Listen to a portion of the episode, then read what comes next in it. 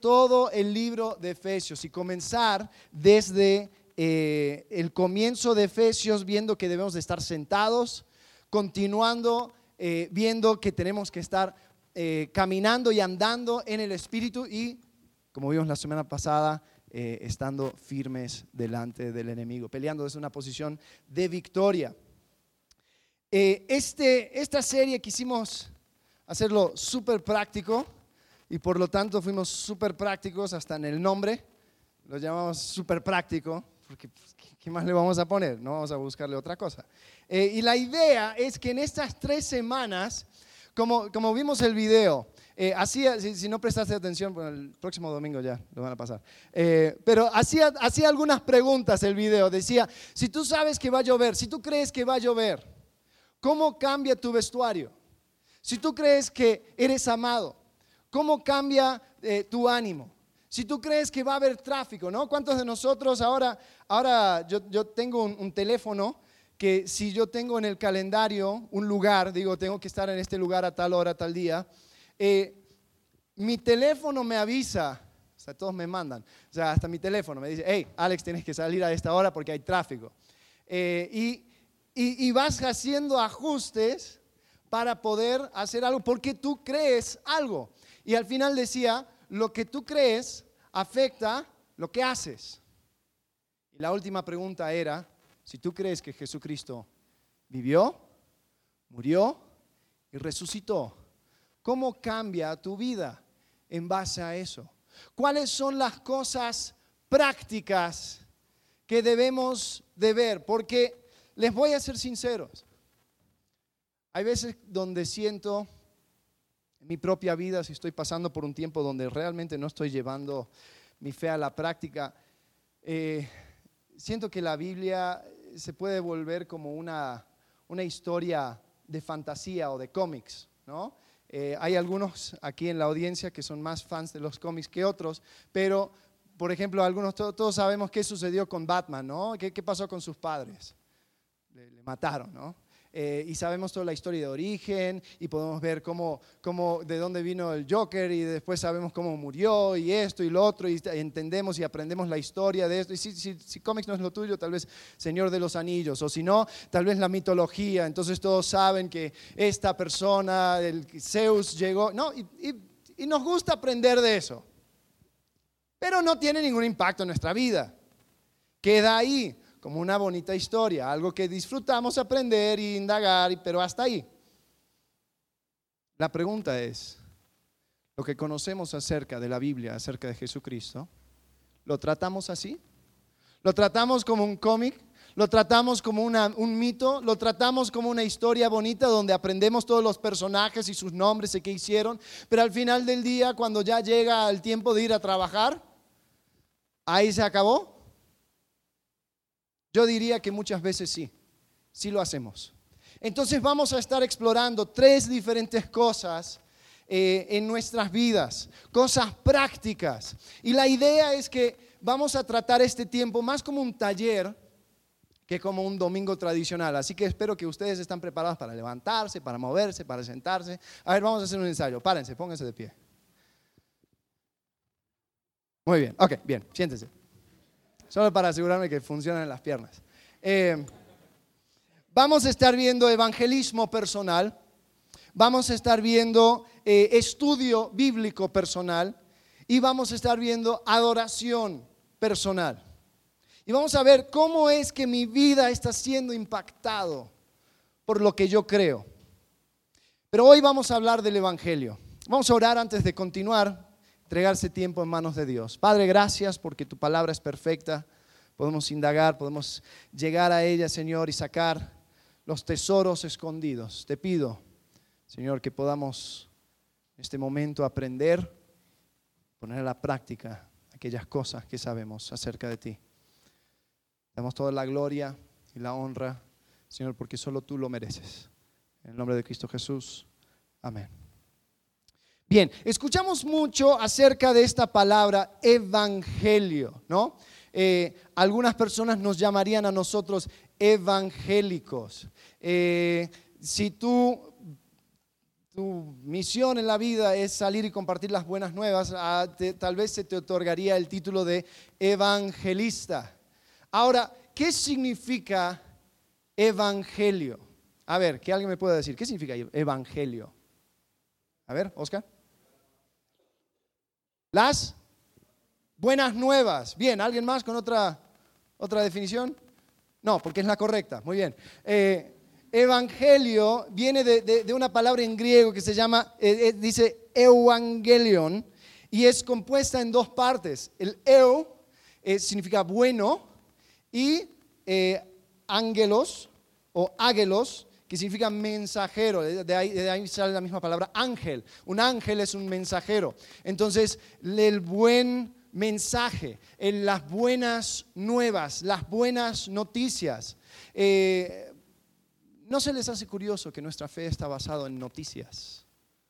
¿No? En Estados Unidos y también aquí en México, eh, todos estamos llenos de noticias y ahora todos están diciendo que algunas cosas es noticia falsa, otra cosa es noticia falsa y esto es mentira, esta es verdad, esto no sé qué. Pero todo gira, nuestro movimiento, siento que en los últimos años ha girado alrededor de noticias.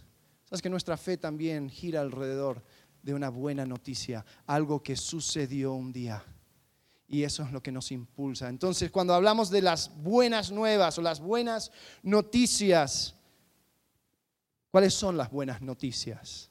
¿Qué noticias tenemos para proclamar? ¿Qué es? ¿Cómo? Cristo vive. Muy bien. ¿Qué más? Que en Jesús hay salvación. Excelente. Sí, nosotros proclamamos el hecho de que el Mesías, que fue prometido desde el comienzo de los tiempos, ha venido a la tierra, ha tratado con el pecado por medio de su muerte, sepultura y resurrección e invita a cada uno a participar en la vida eterna con él. Esas son las buenas noticias. Y les digo algo, a, mí me frustra a veces o, me, me entristece, me molesta, porque nosotros como iglesia tratamos de proclamar las buenas noticias. Pero muchas veces tenemos como un, un en la cabeza o algo que, que no permite que, que llegue el mensaje. Bueno, en 2 Corintios capítulo 4, versículo 4 dice que están, están cegados. El Dios de este siglo les ha cegado. Y, sí, muchas veces escuchan las buenas noticias y lo pasan por sus propios filtros, su filtro de tradición, su filtro de, de, de quién es Jesús, de quién es Dios. Y se pierde se pierden las buenas noticias y terminamos con noticias eh, que no son tan buenas.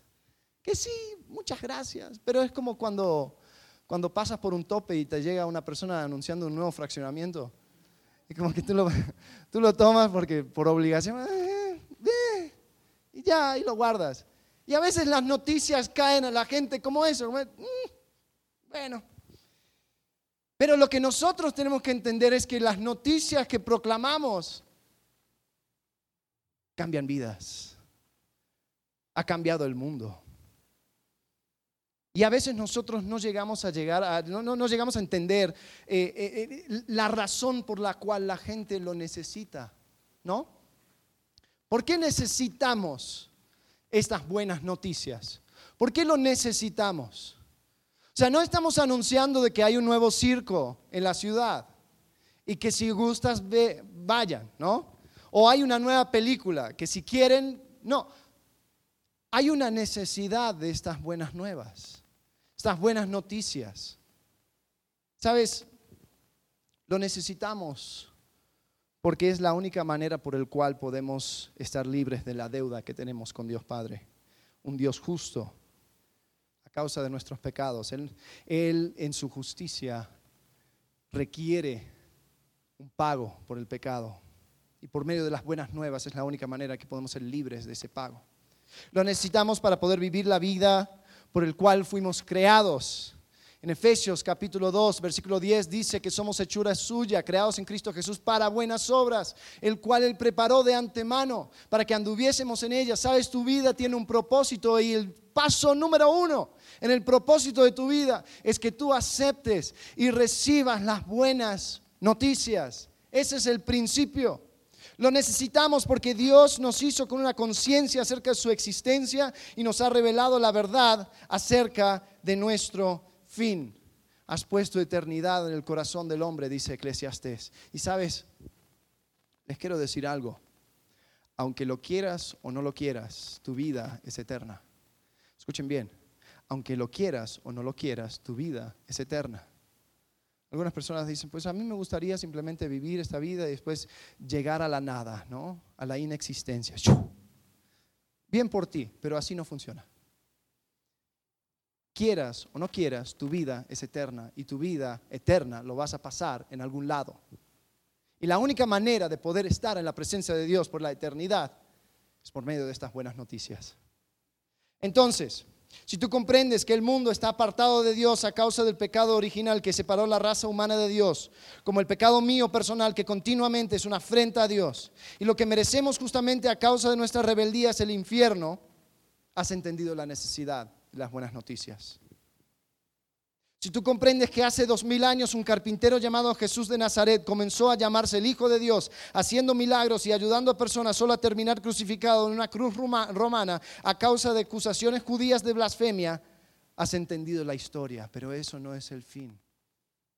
Si has entendido que no, no, fue simplemente una historia trágica del poder y corrupción del primer siglo, sino que el cumplimiento de cientos de profecías acerca de este hombre Jesús, quien vendría a cargar nuestros pecados y pagar la consecuencia por ellos como si fuera Él mismo el que las cometió, para entonces presentarse delante del Padre y ser el que iba a satisfacer la ira de Dios, resucitando y últimamente ascendiendo al cielo donde Dios Padre le ha sentado en los lugares celestiales y de donde nos invita a depositar nuestra fe en Él como nuestro único y suficiente Salvador, has entendido las buenas nuevas. No lo compliquemos con más cosas. Ahora, en Marcos capítulo 16, versículo 15, nos dice algo muy, muy interesante. Fíjense.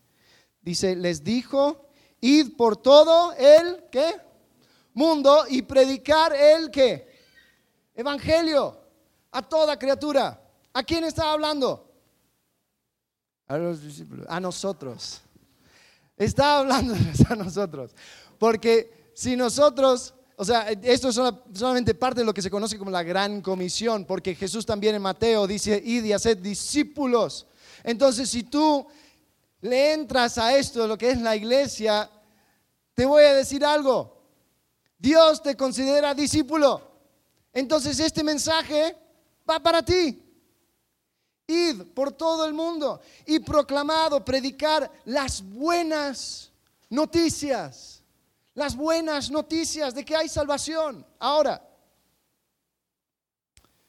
el evangelismo no es información cualquiera. Es compartir de manera clara el mensaje poderoso de cómo Cristo vino a este mundo a entregar su vida para salvar y transformar tu vida. Vamos a ver Colosenses capítulo 4, versículos 2 al 4.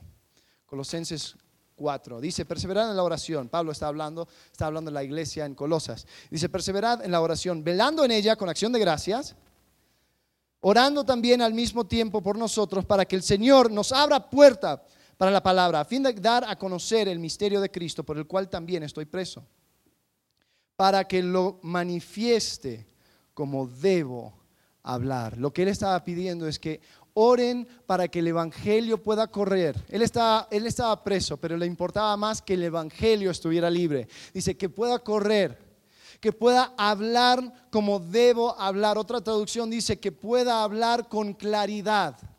Con claridad. Y sabes, cuando nosotros tenemos este mandato, entendemos que debemos de predicar el Evangelio.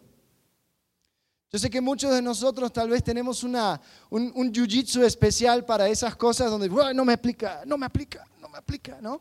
Eh, y digo, pues yo predico el Evangelio con mi vida. O sea que por osmosis las personas a mi alrededor se van a dar cuenta que, oh, entiendo que Jesús murió, resucitó y ahora vive y yo puedo aceptar estas buenas nuevas porque tú siempre me das el café con una sonrisa. Si no funciona. La oración de Pablo también debe ser nuestra oración. Dios, yo quiero hablar con claridad. Y si vamos a hablar con claridad, pues de eso, de eso se trata el día de hoy. Vamos a buscar la manera de hablar con claridad.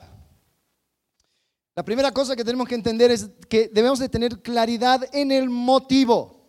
Claridad en el motivo. Eh, Sabes, el compartir mi fe es un privilegio. No es una tarea, no es una carga, no es una manera de pagarle a Dios tanto lo que me ha hecho, entonces voy a reducir mi deuda haciendo cosas bonitas y buenas y compartiendo su fe para que ya mi saldo se deje de crecer tanto mi deuda. No, no, no, no, ¿sabes qué? El compartir tu fe te endeuda más con Dios porque es una muestra aún más de su gracia. ¿Sabes por qué? Porque Dios, el Todopoderoso, decidió usarte a ti para proclamar su mensaje. Piensen en esto. O sea, eh, Dios es el, que creó ángeles, el que creó seres eh, espirituales que en su momento han sido eh, aquellos que derrotan a, ejércitos. Dice que hubo un ángel que mató a 100 mil personas en una noche. ángeles que, increíblemente poderosos. Y, y, su, misma, su misma función, ángelos en el griego, es mensajero. Piensen en esto. Y Jesús diciendo, sabes, tengo todos mis ángeles. Yo quiero que ustedes sean mis ángeles. Yo quiero que ustedes sean mis mensajeros. ¿Son aptos para la tarea? No, pero te voy a capacitar, te voy a dar mi Espíritu Santo. ¿Es la mejor opción? No, pero quiero que yo sea glorificado a través de ti quiero que tú seas el canal por el cual yo sea glorificado. ¿Me puedo glorificar a mí mismo? Sí. Pero les quiero dar a ustedes la oportunidad. Fíjense el, lenguaje de Pablo en Efesios capítulo 3, versículos 8 y 9. Mira, mira, mira la actitud. No, no es como que, bueno, otra vez tengo que ir. Dice, a mí, que soy menos que el más pequeño de todos los santos, me fue dada esta gracia de anunciar entre los gentiles el Evangelio de las inescrutables riquezas de Cristo y de aclarar a todos cuál sea la dispensación del misterio escondido desde los siglos en Dios que creó todas las cosas. Entonces tenemos que tener claridad en nuestro motivo. Después debemos de tener claridad en nuestro contenido. ¿Qué estamos diciendo? O sea, hay veces donde yo, a mí me toca hablar a otra persona y es como que, ah, ah, ah pues Dios te ama y eso está bueno y una cruz y algo sucedió, y murió, pero no. Eh, ¿Por qué no ores? ¿No? Y tenemos toda una mezcolanza y yo, es como que yo me entiendo, pero al momento de, de decírtelo a ti, como que se pierde. Entonces tenemos que tener claridad en el contenido. Y sabes que si vamos a buscar en la Biblia una mm, predicación, una exposición del Evangelio de la manera más clara y más concisa se encuentra en los primeros versículos de Primera de Corintios 15. Acompáñenme. Primera de Corintios 15, versículos 1 al 8. Vamos a leerlo. Dice, eh, a mí, eh, perdón, eh, versículo 1. Además os declaro, hermanos, el Evangelio que os he predicado, el cual también recibisteis, en el cual también perseveráis por el cual asimismo, si retenéis la palabra que os he predicado, sois salvos si no creísteis en vano. Porque primeramente os he enseñado lo que asimismo recibí. Ahí va. Que Cristo murió por nuestros pecados, conforme a las escrituras, y que fue sepultado, y que resucitó al tercer día, conforme a las escrituras, y que apareció a Cefas, y después a los doce, y después apareció a más de 500 hermanos a la vez, de los cuales muchos viven aún y otros ya duermen. Después apareció a Jacobo, después a todos los apóstoles y a último de todos, como a, un abortivo, me apareció a mí. Ahí está, ese es el mensaje, ese es el Evangelio. Vamos a desempacar esto, vamos a tratar de entenderlo. Y a ver, cada uno de ustedes eh, habrán recibido un separador, ¿sí? Ok. Saquen el separador. Vamos a ver cada uno de, esto, de, estas cosas. La, primera cosa es que, uno, todos somos pecadores. Y aquí también tengo eh, las imágenes de, del separador. La primera cosa es que todos somos pecadores. Eh, ok, hagan algo. Tengan, el separador en una mano y en la otra tengan su Biblia o su celular o lo que sea y déjenlo en 1 Corintios eh, capítulo 15. ¿no? Todos somos pecadores. Vamos a ver, eh, en versículo...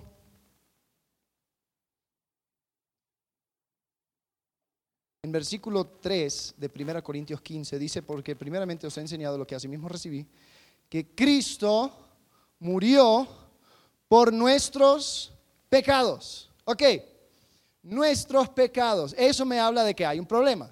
Es el pecado. El pecado es no pegarle a la marca, no llegar a lo que demanda Dios. Es eh, errar, es eh, cometer una infracción. Entonces aquí podemos ver, algunos versículos dice, por cuanto todos pecaron y están destituidos de la gloria de Dios. Otro versículo en el Antiguo Testamento dice, ciertamente no hay hombre justo en la tierra que haga el bien y nunca peque. O sea que tú entras en este panorama. Cualquier persona con el cual hables va a entrar en este panorama. Todos hemos pecado. Dios existe, este Dios ha puesto su ley y nosotros lo hemos quebrantado. Todos hemos pecado. Muy bien, pero ¿qué importa? Ah, ok, ahí está el paso número dos. El paso número dos nos dice que el resultado del pecado es la condenación eterna.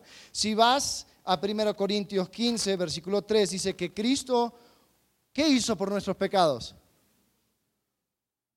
Murió. ¿Por qué murió? Porque el resultado del pecado es la muerte. Lo que uno merece por su pecado es la muerte. Por eso Cristo tuvo que morir por nuestros pecados. Entonces aquí hay unos versículos, Romanos 6, 23, porque la paga del pecado es muerte. Mas la dádiva de Dios es vida eterna en Cristo Jesús, Señor nuestro. Segunda Tesalonicenses, versículo 1, versículo, eh, capítulo 1, versículos 8 y 9, dice, en llama de fuego para dar retribución a los que no conocieron a Dios ni obedecieron al Evangelio de nuestro Señor Jesucristo, los cuales sufrirán pena de eterna perdición, excluidos de la presencia del Señor y de la gloria de su poder. Entonces, todos hemos pecado. El problema es que ese, ese pecado nos condena a la muerte. Pero el problema se pone aún peor. El próximo paso es que Dios demanda perfección. Algunas personas tienen una idea de que, bueno, yo he sido malito, pero yo voy a llegar al cielo y Dios va a decir, ah, pues no te preocupes, entra, yo te perdono. No funciona así, porque Dios demanda perfección. Apocalipsis 21, 27, no entrará en ella cosa inmunda o que hace abominación y mentira, sino solamente los que están inscritos en el libro de la vida del Cordero. Me quito el Cordero. Ok. Salmo 5, 4. Dice, porque tú no eres un Dios que se complace en la maldad. El malo no habitará junto a ti. Tú no eres un Dios que se complace en la maldad. ¿Quién ha hecho lo que se podría describir como una maldad en, alguna, en algún momento en su vida? A ver, ustedes santurrones atrás, levanten la mano. Todos, todos, todos. ¿Y sabes lo que, lo que este Dios perfecto dice? Yo no me complazco contigo, tú no habitarás junto a mí. Lo que tú mereces es la muerte y la muerte eterna. Ya vamos llegando al, hoyo, ¿no? Al, al, final del hoyo, porque el problema aquí es donde detona. Es lo peor de lo peor. La próxima. Dice, el hombre no puede hacer nada para salvarse. Porque tengo esta idea de que, bueno, ya, ok, entendí, muchas gracias, ahora voy a hacer cosas buenas. ¿no? De ahora en más. Pero la pregunta es, ¿qué haces con el pecado que ya cometiste? Aquí dice en Efesios 2, 8 y 9, porque por gracia sois salvos por medio de la fe. ¿Y esto qué? No de vosotros. Pues es don de Dios, no por obras, para que nadie se gloríe. Ah, yo soy el que tiene más velitas ahí. Ah, yo soy el que merece porque mira, mira cómo he actuado ah, la balanza de mis pecados y las cosas buenas que he hecho, pues van a, o sea, pesan más las cosas buenas. Isaías 64, 6, ¿sabes que no importa tus buenas obras? Dice, si bien todos nosotros somos como suciedad y todas nuestras justicias como trapo de inmundicia, Y caímos todos nosotros como la hoja y nuestras maldades nos llevaron como viento. ¿Se dan cuenta del problema? ¿Se dan cuenta de la complicación? Que Cristo murió por todos nuestros pecados. Somos pecadores. Que Cristo murió por nuestros pecados. Él tuvo que morir porque la paga del pecado es muerte. Que Cristo murió por nuestros pecados. El énfasis en Cristo, porque Dios demanda perfección. Solamente el Cristo, el perfecto, el ungido de Dios, pudo hacer ese sacrificio. Que Cristo murió por nuestros pecados, es decir, Dios demanda perfección. Alguien tuvo que llegar porque nosotros no podíamos hacerlo por nuestras cuentas. Ahora den vuelta la hoja y encontramos la solución. La primera cosa es que Jesús lo hizo todo. Si vemos en 1 Corintios capítulo 15 dice que Cristo murió por nuestros pecados conforme a las escrituras. Él hizo todo, Él no dejó nada a la deriva. Algunos versículos, 2 Corintios 5, 21, al que no conoció pecado, por nosotros lo hizo pecado para que nosotros fuésemos hechos justicia de Dios en Él. Después Colosenses 2, 13 y 14, y a vosotros, estando muertos en pecados y en la incircuncisión de vuestra carne, os dio vida juntamente con Él, perdonándoos todos los pecados, anulando el acta de los decretos que había contra nosotros, que nos era contraria, quitándola en medio y clavándola en la cruz. Lo hizo todo conforme a las escrituras. Y lo bueno es que Dios no requiere tus obras, no requiere ninguna otra cosa que fe fe para la salvación. Dios requiere fe para la salvación. Al comienzo de 1 Corintios capítulo 15 dice, por el cual asimismo si retenéis la palabra que os he predicado, sois salvos si no creíste en vano. No está hablando de, continuar, está hablando de recibir, de entender, de hacer tuyo, de tener fe en la palabra del Evangelio. Juan 3:16 dice, porque de tal manera amó Dios al mundo que ha dado su Hijo unigénito, para que todo aquel que en él cree no se pierda, mas tenga vida eterna. Filipenses capítulo 3, versículo 9 dice, y ser hallado en él, no teniendo mi propia justicia, que es por la ley, sino la que es por la fe de Cristo, la justicia que es de Dios por la fe. Lo que requerimos, lo que Dios requiere de nosotros es fe. Y por último, la vida eterna es eterna. Juan 5:24 dice, de cierto, de cierto os digo, el que oye mi palabra y cree al que me envió, tiene vida eterna y no vendrá condenación, mas ha pasado de muerte a vida. O sea, no tiene que ver con que si te portas bien o si te portas mal o que, te puede, que puedes perder la, la salvación. No, porque dice tienes vida eterna. Es presente y para la eternidad. ¿Cuándo comienza la vida eterna? Momento de creer en Él. ¿Creíste en Él? Tienes vida eterna. Punto. Juan 10, 28 dice, yo les doy vida eterna y no perecerán jamás, ni nadie les arrebatará de mi mano, ni tú puedes salir del abrazo del Padre. ¿Sabes? Eh, en, el mismo 1 Corintios 15 dice, eh, si retenéis la palabra que os he predicado, sois salvos. Es un, es un presente, es un presente. Debemos de tener claridad en nuestro contenido y claridad en la condición. Entender que la condición para la salvación es la fe. Romanos 19 dice, si confesares con tu boca que Jesús es el Señor y creyeres en tu corazón que Dios le levantó de los muertos, serás salvo. Es creer en Él, es depositar tu fe en Él. Ahora, muchas veces nosotros nos afanamos porque queremos que la persona diga algo, que ore algo, que, que, acepte algo, que, y a veces queremos que, vaya aún más allá. No, tienes que hacerle Señor de tu vida, tienes que dejar de fumar, tienes que dejar esto, tienes que dejar eh, eh, cualquier, cualquier mala hábito, vicio y, tienes que llegar a Dios y hasta que no lo hagas realmente no eres salvo. No, no, no, no. ¿Crees en Él? ¿Crees que Él te puede salvar?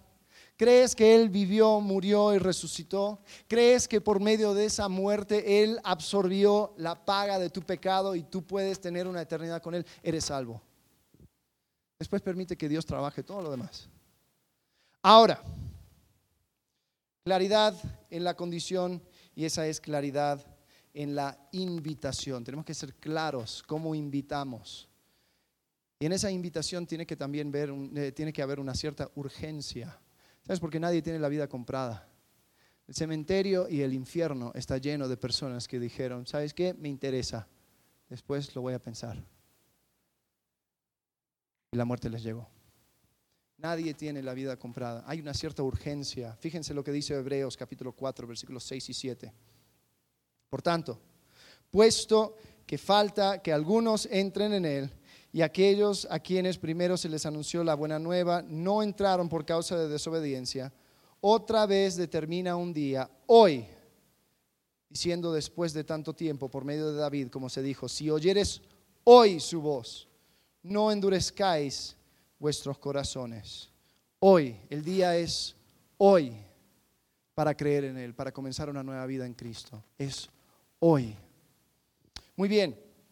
Ahora, ¿cómo debo de compartir? ¿Cómo debo de compartir mi fe? Si me hablan de muchas, muchas cosas, pero yo no sé. Bueno, en 1 Corintios capítulo 15 encontramos algunas cosas. Que es corto, es claro y es personal, porque el versículo 8 dice, al final Jesús me apareció a mí. Entonces cuando tú te toca compartir, termina también hablando de cómo este mensaje, cómo estas buenas nuevas te afectó a ti. ¿Cómo era tu vida antes de Cristo? ¿Cuáles eran las circunstancias que llegaron a que tú eh, eh, tomaras o pusieras tu fe en Cristo? ¿Cómo ha cambiado tu vida? Después, si puedes, también de un versículo que afirma tu creencia. ¿no? Yo, eh, yo creo en Jesús porque, como dice en Juan 3:16, etc. Entonces vuelves a la Biblia. Entonces, sé corto, sé claro y sé personal. Hablando de tu propio testimonio. Ok, ahora viene lo bueno. Eh, vamos a hacer algo. Quiero que hagan grupos de cuatro o cinco personas. Y quiero que escojan una persona para hacer esto, para compartir su fe en cinco minutos. Que use, puedes usar el, separador como machote, eh, y que termines compartiendo tu fe, eh, digo, compartiendo tu testimonio, lo que te pasó a ti, cómo fue esta experiencia. Ahora, se fue el agua. Eh, ahora, si tú dices, pues no sé, aún esto de cristianismo todavía no me convence, o tal vez dices, eh, yo no soy bueno para hablar, no te preocupes. Tú vas a poder hacer la actividad favorita de todos los seres humanos. Vas a poder juzgar a la persona que habla. Así que escojan una persona que él lo haga, ustedes escuchen, que en cinco minutos comparte lo que vimos acerca de el evangelio, las buenas nuevas, y después termine con su propio testimonio. Si hay tiempo, háganlo con otra persona. Vamos a darnos 10 minutos para esto, ¿ok? Así que se ponen de pie, forman grupos de 5 y lo hacemos. Aquí voy a estar dando vueltas por si tienen una pregunta. Vamos. Bien, tiempo. Ok, llegaste a donde llegaste. Vamos a, vamos a organizar las, sillas de vuelta eh, y, y volvemos. Y en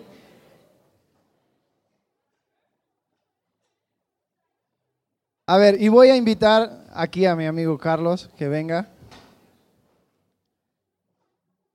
Para, para que pudiéramos ver también cómo sería esto en cinco minutos. A ver, haz de cuenta que tú me estás hablando y, acabas de decir, amigo, hay algo muy importante que quiero que sepas, ha estado en mi corazón y te lo quiero compartir. Y continúas. Ok. Si el, o sea, tengo una pregunta muy importante. Si el día de hoy tú te murieras, ¿a dónde te irías? Al cielo, ¿por qué? Porque eres bueno. Ok.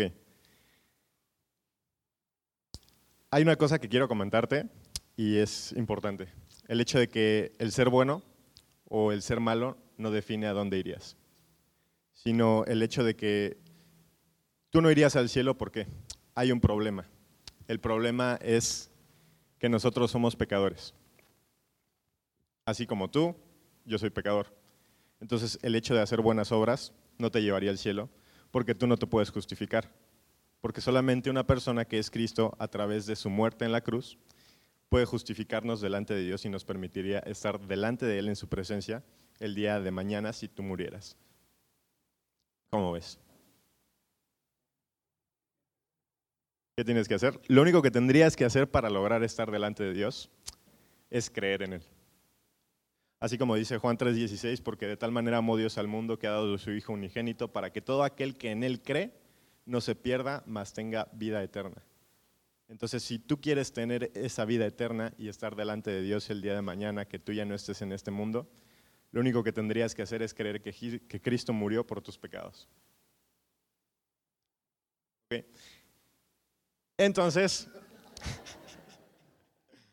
bueno, a través de eso también quisiera comentarte mi testimonio de cómo fue que yo llegué a Cristo. Eh, lo voy a resumir súper práctico. Yo era un chico que nació en un hogar cristiano, de cuna cristiana, como le dicen normalmente, o el término que suelen usar. Eh, tuve muchas situaciones a través de, la vida de mi mamá, eh, influyeron en mi vida, los cuales me hicieron tener una vida dudosa de realmente quién era Cristo en mi vida de realmente si yo eh, vivía conforme a Cristo, ¿no?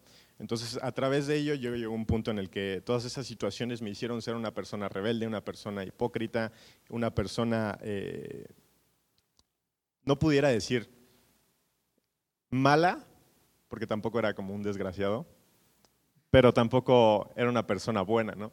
Todas mis acciones lastimaban a las personas, dañaba a la gente. Y todo eso repercutió en que mi mamá se cansara de esas actitudes y decidiera decirme que ya no viviera con ella a cierta edad. Entonces, yo tenía la oportunidad de enmendar esas acciones y quedarme con ella, pero mi rebeldía me impulsó también a querer seguir la decisión que mi mamá tuvo sobre su vida y sobre la mía. Al punto de que todas esas situaciones me hicieron caer en una depresión la cual me hicieron incluso llegar a dudar de la existencia de Dios, decir que Dios no existía, que Dios era una mentira, que el hombre había inventado, y pensar que el hecho de sentirme bien conmigo, mismo, creer que mis habilidades o mis actitudes o mi manera de ser y estar satisfecho con mi persona era lo que me podía llenar y el hecho de, como tú pensabas, ¿no? hacer buenas obras o hacer cosas buenas me llevarían a un lugar mejor, ¿no? Incluso hasta dudaba de la existencia del cielo, ¿no? Yo decía, pues puede que el cielo no exista, entonces no sé si el día de mañana pues, me muero y reencarno en un perro no lo sé. Pero llega un punto en el que todas esas actitudes que yo tuve y todo lo que yo estuve viviendo en lo largo de dos años me hacían sentir vacío. No me sentía completo, no me sentía lleno, sentía que algo me faltaba. Eh, yo decía, pues estoy haciendo lo que yo quiero, estoy haciendo eh, lo que yo creo que me va a hacer mejor persona para la sociedad. Y me, sentían, me hacían sentir vacío. Y todo eso me estaba encaminando hacia una persona. Y esa era la persona de Cristo. La cual me decía, acércate, acércate. Y para no ser el cuento más largo, gracias a Dios llegó a mi vida una persona la cual me hizo acercarme aquí a Conexión. Los primeros dos años puedo decir que no fui el mejor creyente, incluso todavía tenía dudas llegué a cometer muchos errores incluso en ese paso del tiempo, me alejé de la iglesia un año y tuve que cometer un error el cual se le llama punto de quiebre, en el cual Dios te pone en un punto en el cual te confronta. Y me hizo darme cuenta de que yo no era nada sin Él. Yo no podía hacer nada más sin Él. Y a pesar de que yo estuviera aquí, Él no me eligió por lo que yo soy. Ni porque soy bueno, ni porque hago buenas obras, ni porque tengo talentos. Él me eligió porque soy lo peor, porque he fallado y a través de mis debilidades Él se fortalece, como dice en Corintios, como dice Pablo. Y si no fuera por eso, si no fuera por mis errores que yo tengo, no podría darme cuenta de la persona que yo soy y que Cristo se glorifica a través de mí.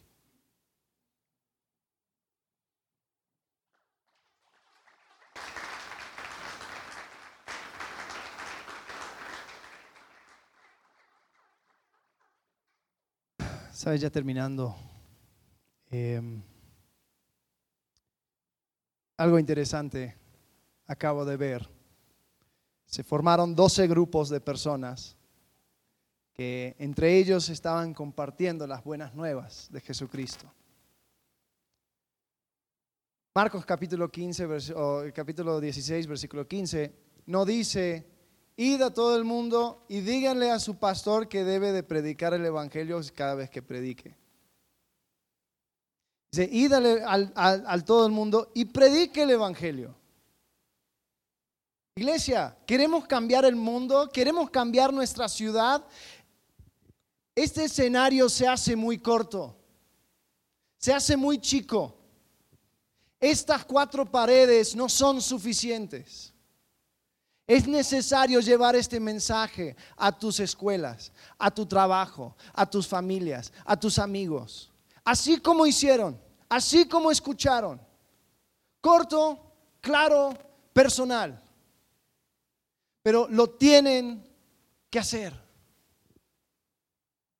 Mi pregunta para ustedes es, ¿qué persona en tu círculo familiar, de trabajo o de amigos todavía no ha escuchado este mensaje de buenas nuevas? La próxima pregunta es, ¿por qué no lo ha escuchado? ¿Cuáles son las barreras a tu participación en la gran comisión de ir a todo el mundo y predicar el Evangelio. Como último, ¿quién de ustedes se compromete a compartir este, este mensaje esta semana con alguien? ¿Quién se compromete esta semana a compartir este mensaje? Podremos seguir por horas hablando de un montón de diferentes cosas, pero espero que esto haya servido como un buen recordatorio y como un, un empuje para empezar a llevar a la práctica tu fe. Porque lo que creemos influye o afecta lo que hacemos. Y lo que me encantaría poder ver es que esta iglesia pueda salir y pueda impactar a esta ciudad no por medio de un programa, no por medio de, una actividad, sino por medio de personas comprometidas con lo que creen y dicen, esto lo voy a vivir. Ahí queda el desafío. Vamos a orar. Padre, gracias, que tú eres bueno. Gracias porque, Señor, aún nosotros siendo los peores, nos escogiste para hacer y para llevar a cabo tu ministerio. Gracias por el privilegio de compartir las buenas nuevas. Te pido que podremos ser fieles al llevar este mensaje. Y Padre, te pido por cualquier persona que tal vez no ha decidido, no ha tomado una decisión por ti, todavía la pregunta acerca de su salvación le causa ansias, no sabe la respuesta. Padre, te pido que este mensaje también pueda llegar a él de manera personal, que se le abran los ojos, que entienda que fuera de ti no hay nada. Te agradecemos en el nombre de Cristo Jesús. Amén.